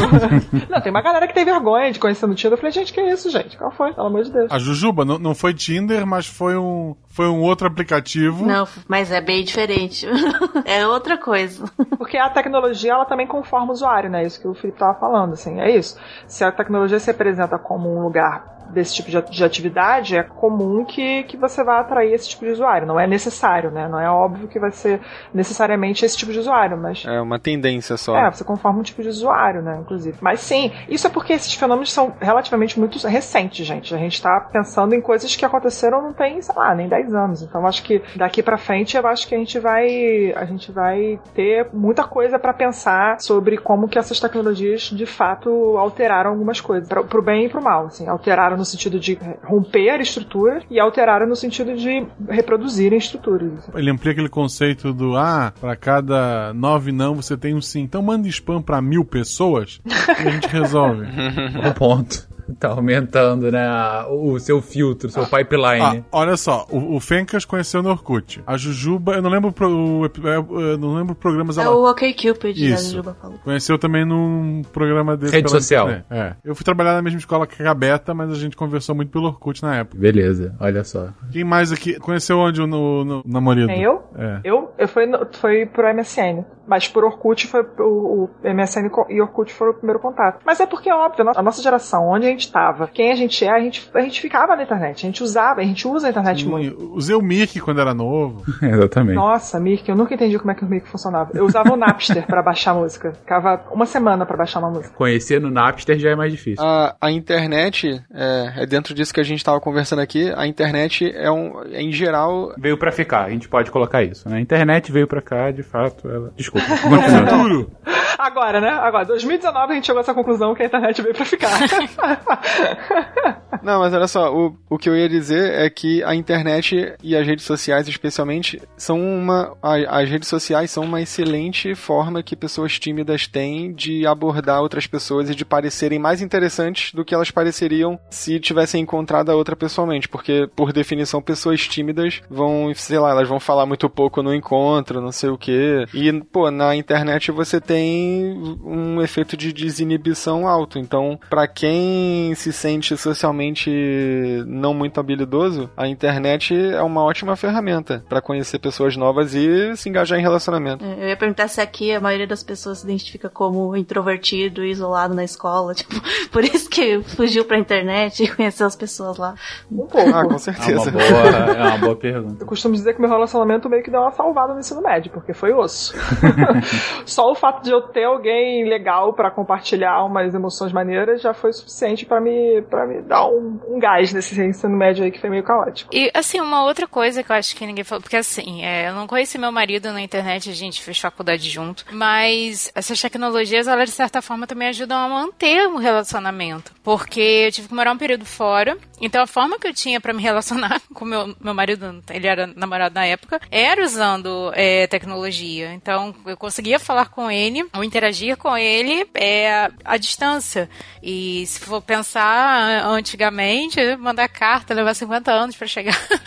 É, então era uma coisa assim muito. A gente, apesar de ter ficado longe por alguns meses, é, a gente conseguia. Era como se o nosso relacionamento tivesse todo dia, sabe? Diariamente perto. Então é uma outra forma também, não é só de iniciar, mas também de manter esse relacionamento. Eu acho que isso que vocês estão falando, né, que a gente tá falando aqui, confirma muito o meu argumento inicial, assim, que eu tava querendo defender, que é o de que a internet, ela não modifica tanto o que a gente, assim, o comportamento das pessoas. Ela propicia que as pessoas tenham, tenham maior liberdade para fazer aquilo que elas já queriam fazer, mesmo sem internet talvez não pudessem fazer. Que é, por exemplo, ela, a, a Bruna falou do marido dela, que ela passou um tempo fora, e eles continuaram o relacionamento deles via internet. É, do, do mesmo jeito que tem pessoas que preferem relacionamentos mais casuais e usam a internet para pro, pra propiciar isso também. Então, assim, a, a internet não tá fazendo as pessoas fazerem mais uma coisa do que outra, entendeu? Ela tá dando mais liberdade para que você consiga fazer o que você não poderia fazer sem internet. Seu ponto é, a internet não tá é, a tecnologia como um todo, na verdade, não tá alterando a forma. Não, até altera a forma como a gente se relaciona, mas não tanto a natureza desse relacionamento. Ela só, como disse a Bruna também, ela potencializa uh, os nossos quereres uh, ah, para algo mais focado, para aumentar o nosso filtro, para manter um relacionamento à distância, etc. A internet veio para resolver problemas que antes não existiam.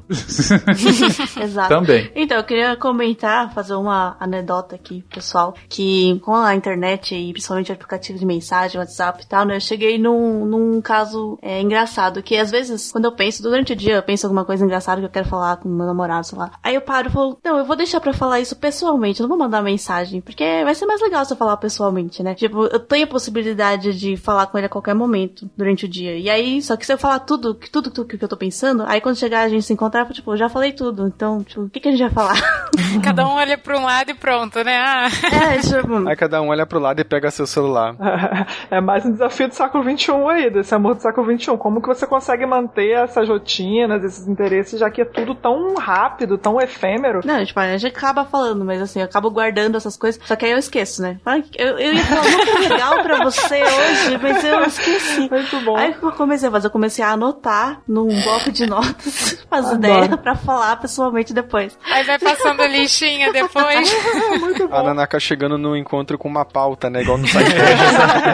então, a gente pode começar falando sobre a contextualização do Você tá saindo da pauta, amor. isso, é uma, isso, é um bom exemplo de como a gente forma essas estratégias dentro dessa, desse, desse dessa amor do século XXI, assim, é isso. Como que você vai manter essa, essa ideia de que, você precisa, que a gente precisa manter essas, essas interações, esses símbolos para isso, para não ficar, vou falar tudo para ele no celular e aí vou chegar em casa não vou ter assunto, ou sei lá, que não vai ser tão legal eu, eu falar para ele na, ao vivo, enfim, tudo essa forma como a gente pensa e, e, assim, tá gestando o nosso relacionamento é muito, tem muito a ver com isso, assim, com essa ideia de que a gente tá pensando, cara, o século XXI a gente pensa tanto no nosso próprio relacionamento que é isso, a gente tá o tempo todo reformando ele e vendo e tendo essas ideias, essas estratégias, ah não, não vou falar agora, vou falar depois e tal, enfim, a gente tá sempre pensando assim essas coisas. Eu acho isso muito interessante.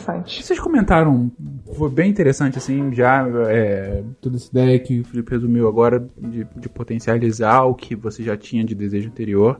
É, vocês mencionaram também muito a questão do, do, achar um parceiro, e aí depois a Bruna trouxe o de manter um relacionamento, como que a tecnologia também pode é, fazer com que ela perdure ou que ela aconteça de forma diferenciada do que antes, quando você não tinha é, essa, essa facilidade na comunicação. Mas vocês conseguem ver, por exemplo, problemas associados a esses relacionamentos? Ah, bom, a gente tem, por exemplo, os casos dos famosos relacionamentos virtuais, né? Ah, é uma boa pergunta. Web namorada. É, uma, é, exatamente, uma pergunta ainda anterior. E, e, esse fenômeno do relacionamento virtual, do relacionamento. Não é bem a distância, porque a distância pressupõe que já teve um perto. É mais um relacionamento realmente somente com aquela figura online. E aí, como é que isso se encaixa é um relacionamento platônico viabilizado pela internet, pela tecnologia. Mas é platônico? Porra, você tá sendo correspondido, não é platônico. Você se relaciona com a sua expectativa. É platônico se tu for um stalker. É, ou, ou se for um bot do outro lado. Pode ser. Mas eu falei platônico no sentido de que ele é muito pouco carnal e muito na, é, é baseado nas ideias, entendeu? Olha, você precisa entender que hoje temos Facecam em WhatsApp, em Skype. É, hoje é muito mais difícil você fazer um catfish. Todo mundo não sabe o que é catfish? Eu já ouvi falar, mas sempre esqueço o que, que é. É o gordo pelado dizendo que é uma menina. É, é o ato de você. de você.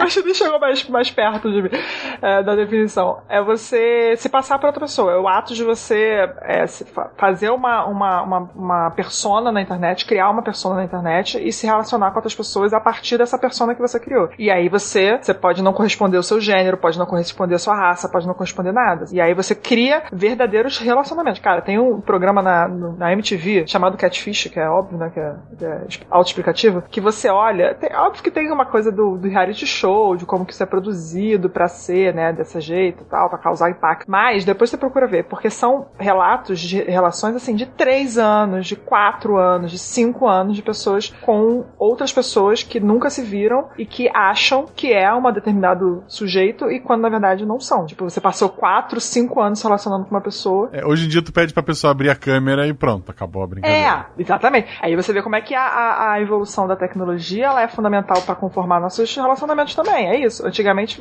era mais fácil de você passar pra outra pessoa porque era muito difícil você ter uma câmera e tal, é meio difícil. Hoje em dia, qual desculpa que você vai dar para não, pra não ter? Ou então você manda foto e aí você fala, tá, mas ao vivo como é que você é e tal. Tem o Missangas de, de Dia dos Namorados do ano passado, que foi uma história de namoro à distância, ou de web namoro. A menina no Rio Grande do Sul, rapaz em Tocantins, fugindo de escorpião, que ele contava essa história. Por N fatores, depois de acho que 5 anos, se eu não me engano, eles se encontraram. Hoje moram juntos e estão casados. Se encontraram, tipo, duas vezes e estão juntos. E é um namoro. P pelo Twitter, tu vê vários casos. Tipo, tem, tem um casal de amigas ali, que são podcast também, que é, que é a Paloma e a Bárbara Buru, que elas moram em cidades diferentes, se encontram, sei lá, uma vez a cada dois, três meses. Mas o namoro dela é todo. Elas, se, elas conversam todo dia via Skype. Elas vão dormir, a última coisa que elas fazem é conversar via Skype. Então, é um namoro semi-distância, semi-presencial. Semi-presencial é, um é uma boa descrição. Semi-presencial é, é sensacional, inclusive. Você só comparece para bater a prova.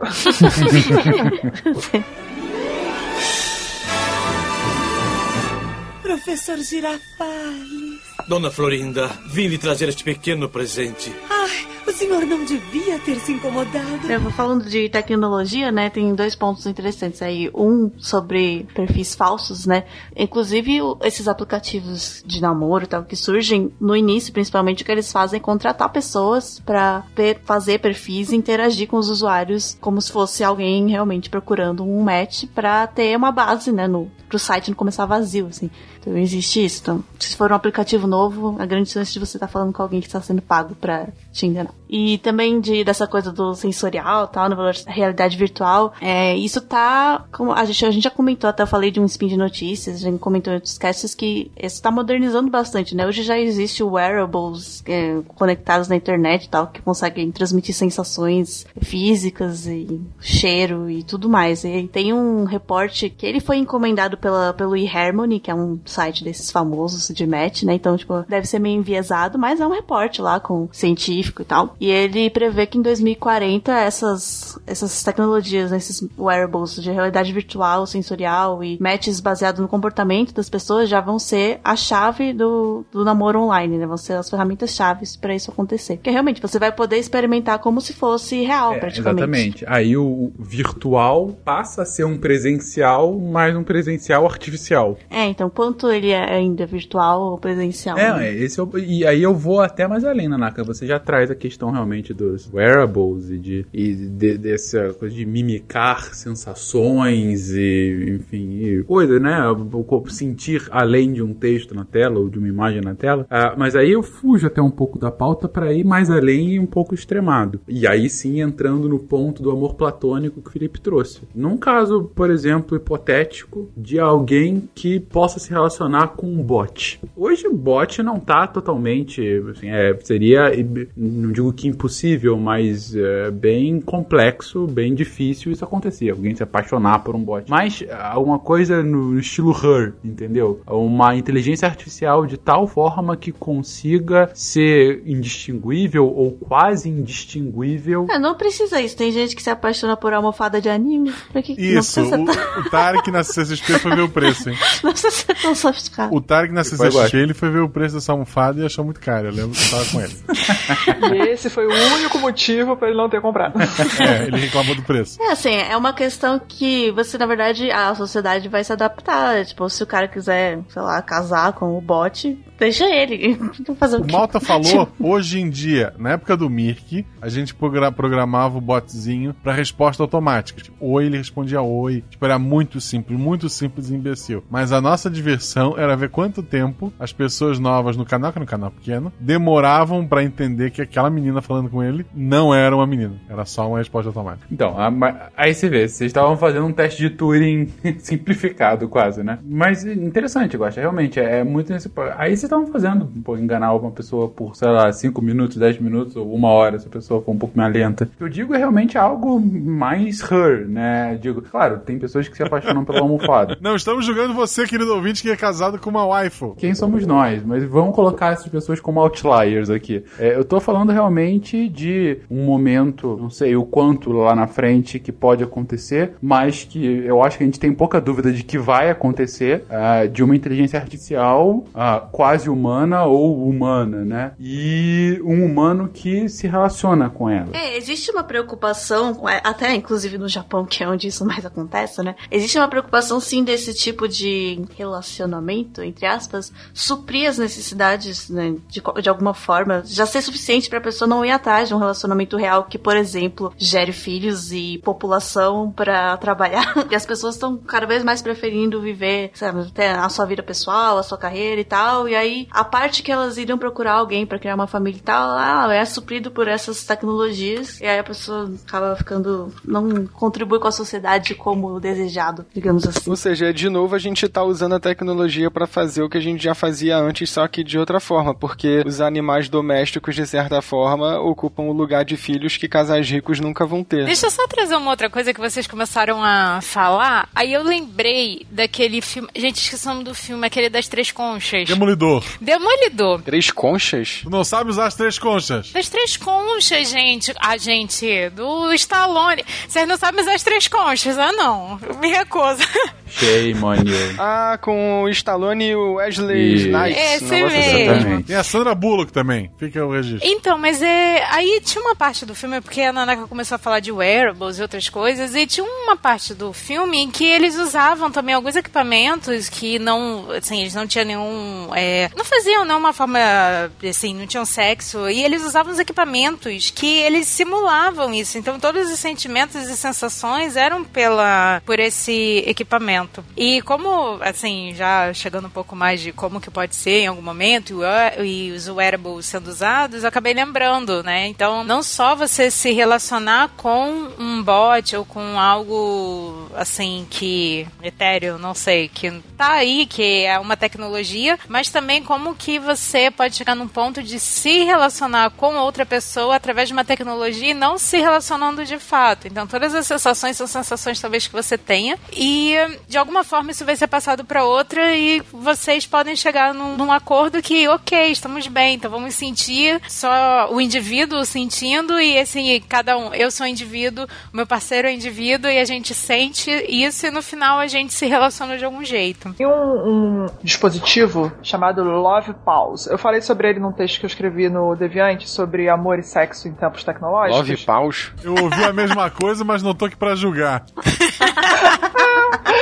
Love Pals. Que eu. Que é, porque quando tá- vocês estão falando, eu só tô pensando no, no, no episódio de Black Mirror lá do Hang, Hangout DJ. Sei lá, Hang the DJ, Hang é. DJ, é. E aí, esse dispositivo, ele é muito louco, porque é isso, são duas. É um dispositivo em duas partes que você conecta via celular e o celular conectado na rede, né? E aí você simula atos dentro com esses, com esses aparelhos, entendeu? Então você não, você não tá com a pessoa, você não tá junto da pessoa, você tá, você tá ligado tipo num FaceTime com a pessoa, tá ligado? E usando um, um objeto que é, é bem pouco fálico até, tipo, é bem pouco uhul, super erótico, ele é, ele é bem industrial, sei lá, uma coisa meio, meio cinza, meio esquisita, meio bem, bem, sabe, moderna. E aí você, você, esse aparelho teria, possibilitaria você colocar, tipo, o seu sexo virtual de uma forma mais 3D, entendeu? É um console com uma, com uma tela de toque, é isso? É, você, você bota a pessoa Obrigado. pra falar no FaceTime e você, te- você tem uma peça do, do brinquedo e a outra pessoa, teu parceiro, tem uma outra peça do brinquedo e vocês vão manusear aquela peça simultaneamente dentro de um contexto sexualizado, entendeu? E é, isso já é real, isso já está acontecendo. Foi só um adendo pra dizer do- da, da, da fala da Nanaki e da Bruna de como que isso assim não tá daqui a um tempo, entendeu? É tipo, já, já tá rolando. O que eu acho que vai acontecer é você especificar cada vez mais. Em vez de ser uma tecnologia eficiente, vai ser uma tecnologia cada vez mais personalizada. assim, a ver com o que você quer sentir. É, falando também, né, do que já, já tem acontecido, já é possível acontecer. É, a gente tem, né, esses aplicativos, como a gente falou, do OkCupid ou eHarmony, que eles têm um questionário extenso para descobrir os seus gostos e tal, tentar fazer um match. É, usando realmente inteligência artificial, é,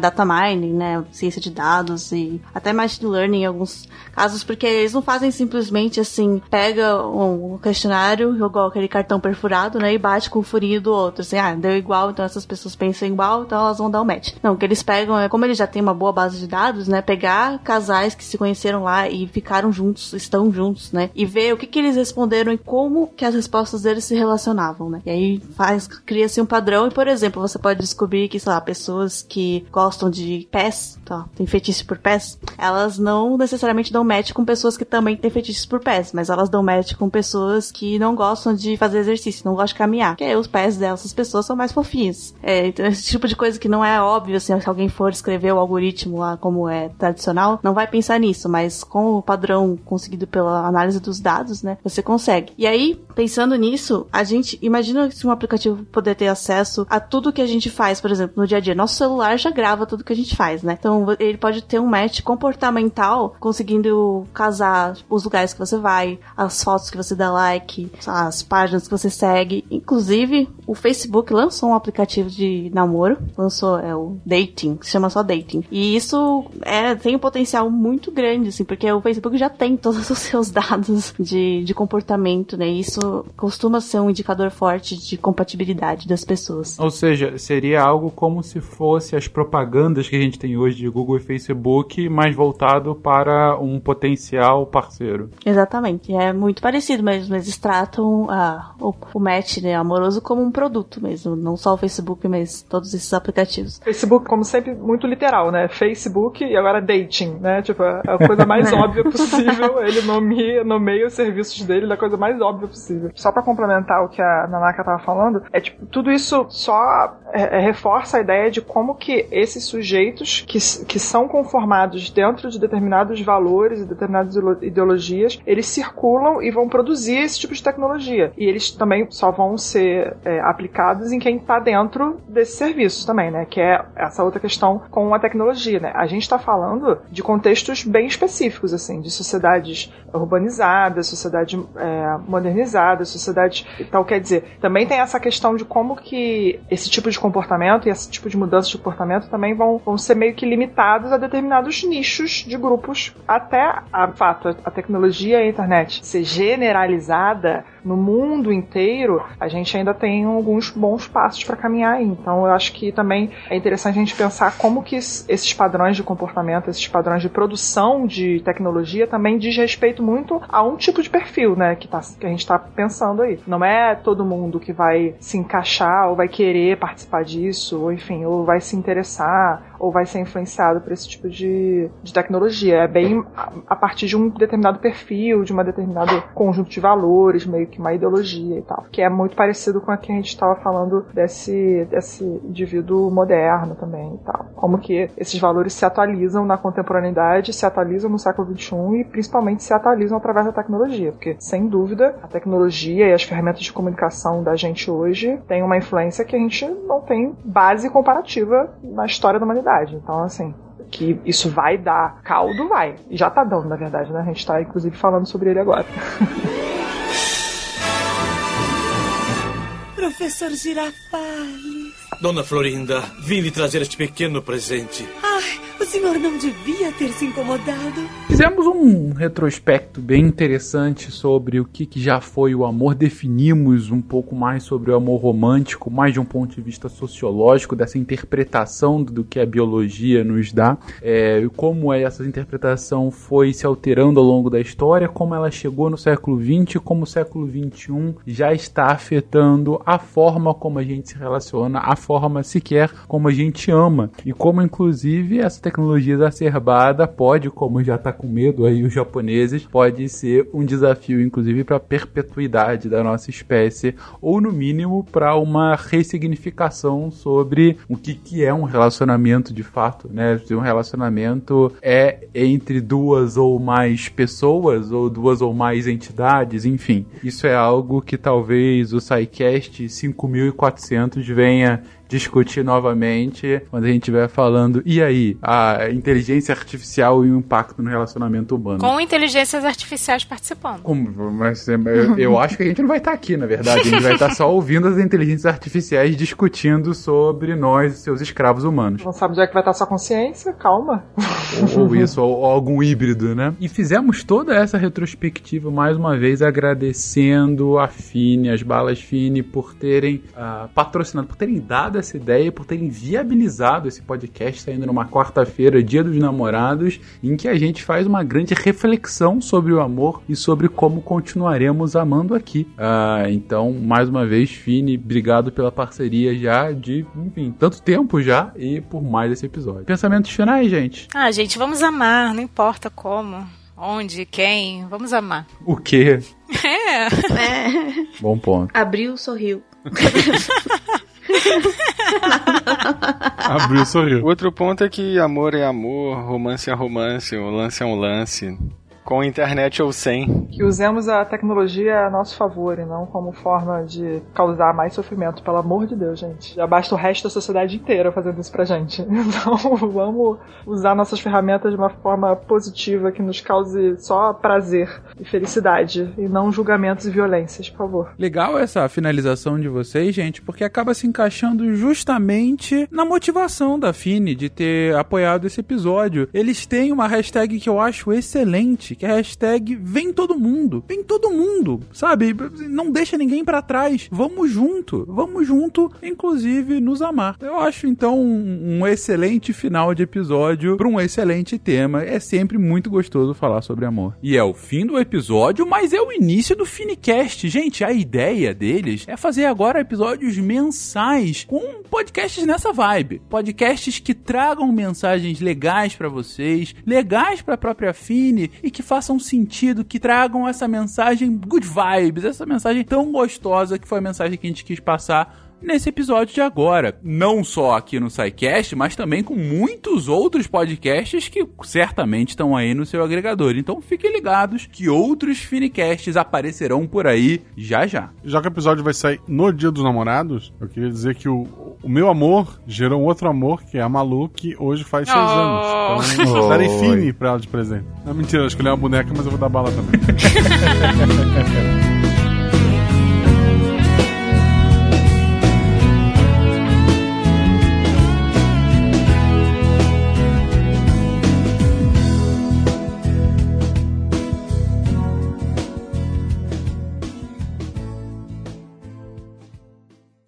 Esse podcast foi editado por Nativa Multimídia, dando alma ao seu podcast.